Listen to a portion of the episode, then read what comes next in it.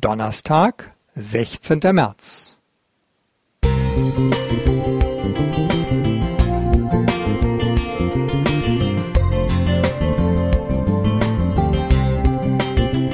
Ein kleiner Lichtblick für den Tag.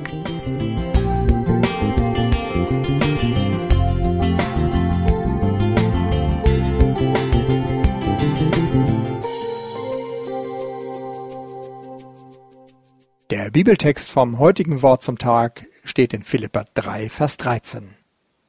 Ich vergesse, was da hinten ist und strecke mich aus nach dem, was da vorne ist.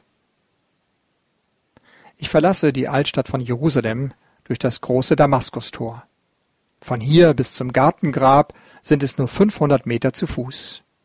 Viele Christen halten diesen Garten für den Ort, in dem Jesus nach seiner Kreuzigung auf dem Hügel Golgatha gleich nebenan ins Grab gelegt wurde. Das Damaskustor verbinde ich mit Saulus von Tarsus bzw. Paulus. Hier begann die Straße, die Jerusalem mit Damaskus verband. Es ist daher gut denkbar, dass dort seine Christenverfolgung in der 270 Kilometer entfernten Stadt begann.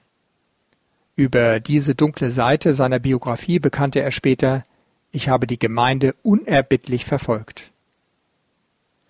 Wie kann Paulus ein paar Verse später sagen, ich vergesse, was da hinten ist? Kann man so etwas denn vergessen? Von Oscar Wilde stammt der Spruch, jeder Heilige hat eine Vergangenheit und jeder Sünder eine Zukunft.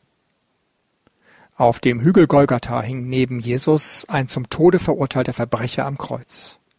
Spätestens als er Jesus beten hörte, Vater, vergib ihnen, denn sie wissen nicht, was sie tun, wurde diesem Mann klar, wer so vergeben kann, muss in engster Verbindung mit dem Himmel stehen. Er vertraute sich Christus an und bekam augenblicklich das Versprechen, in Gottes Reich aufgenommen zu werden. Paulus konnte seine Vergangenheit nicht einfach abhaken und vergessen. Daher erzählte er immer wieder davon und von seiner Begegnung mit Jesus. Aber sie belastete ihn nicht mehr, weil Jesus ihm vergeben und seine Schuld ins tiefste Meer geworfen hatte. Sein neues Leben führte er nicht, um einen Ausgleich zu schaffen, sondern aus purer Dankbarkeit. Der Verbrecher am Kreuz bekam eine herrliche Zukunft versprochen, auch ohne Vorleistung. Er ist das beste biblische Beispiel dafür, was es bedeutet, allein aus Glauben, nicht aufgrund irgendwelcher Verdienste, gerettet zu werden.